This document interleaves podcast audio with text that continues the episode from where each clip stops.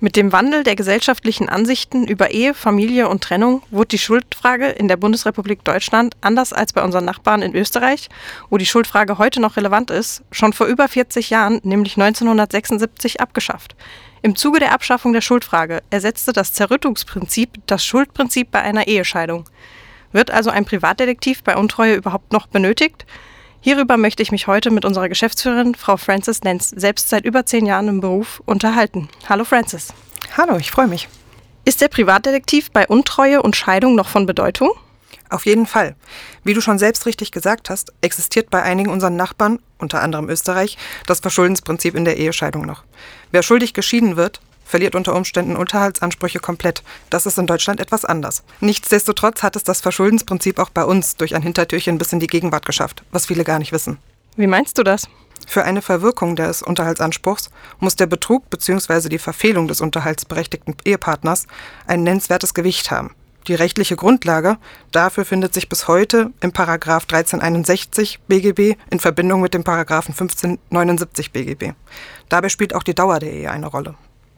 Das bedeutet im praktischen Sinne, ein einmaliger One-Night-Stand führt auf gar keinen Fall zum Unterhaltsverlust. Eine mehrmonatige intensive Affäre bzw. häufige, regelmäßige Untreue mit wechselnden Partnern schon. Da der unterhaltsberechtigte Partner das vor Gericht kaum zugeben wird und Eigenrecherchen als Beweismittel meist nicht anerkannt werden, kommen hier nach wie vor Privatdetektive ins Spiel zur Beweiserhebung. Das bedeutet, dass ich meinen Unterhaltsanspruch verliere, wenn ich meinen Partner betrüge. So einfach ist es nicht. Sondern? Zunächst einmal musst du den Nachweis gerichtlich verwertbar führen. Das bedeutet, dass die Beweise legal beschafft worden sein müssen.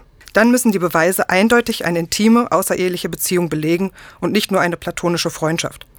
Dann muss der Nachweis geführt werden, dass diese außereheliche Affäre über einen nennenswerten Zeitraum stattgefunden hat und der unterhaltsberechtigte Partner dadurch die Grundwerte der Ehe so nachhaltig verletzt hat, dass dem betrogenen Partner ein Festhalten an der Ehe nicht mehr zugemutet werden kann.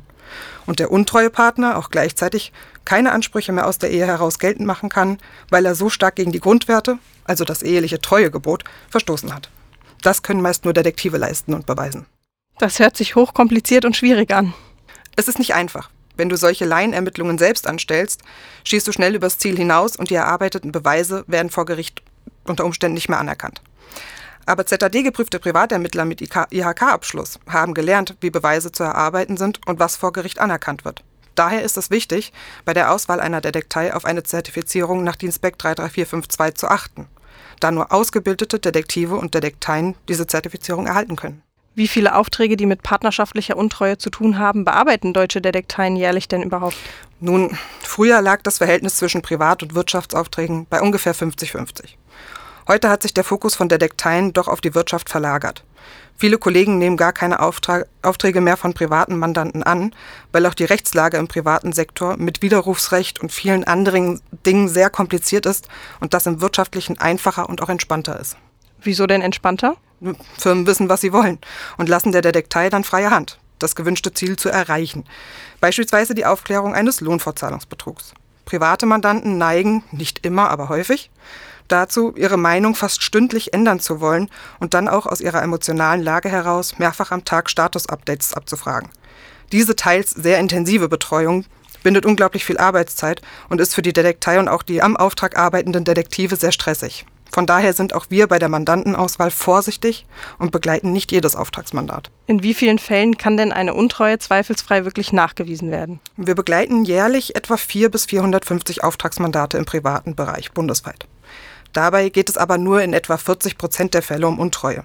In den restlichen Fällen geht es beispielsweise um Unterhaltsbetrug bei Trennungs- oder nachehelichem Unterhalt oder um Nachbarschaftsstreitigkeiten oder um die Observation von Kindern und Jugendlichen, die nach Befürchtungen ihrer Eltern in schlechte Kreise geraten sind.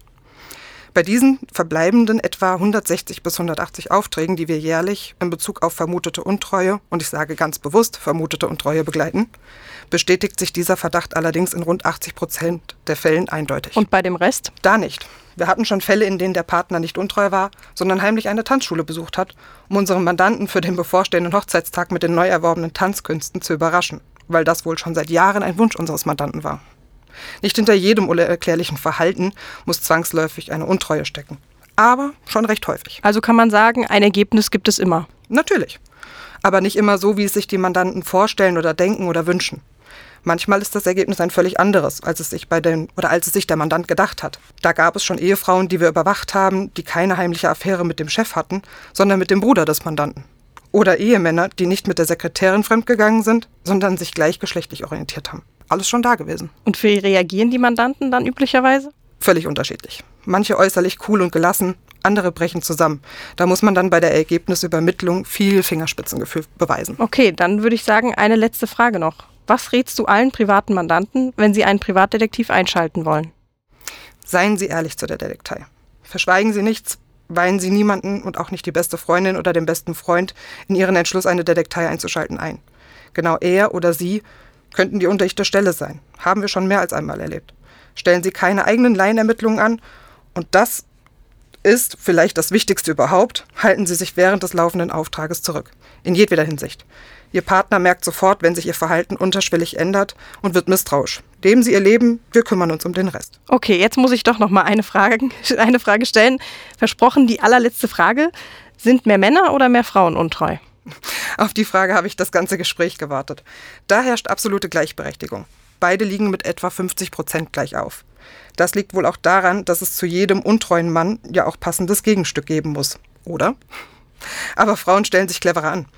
Sie beschaffen sich kaum nachprüfbare Alibis durch Freundinnen und wären auch niemals so naiv, mit dem eigenen Auto bis vor die Haustür der Affäre zu fahren. Männer sind da etwas blauäugiger. Oder bequemer. Sie zu erwischen ist einfacher. Das ist auf jeden Fall gut zu wissen. Ähm, ja, ich würde sagen, vielen Dank für das informative Gespräch und äh, liebe Zuhörer, bis zum nächsten Mal. Gerne. Bis dahin. Tschüss.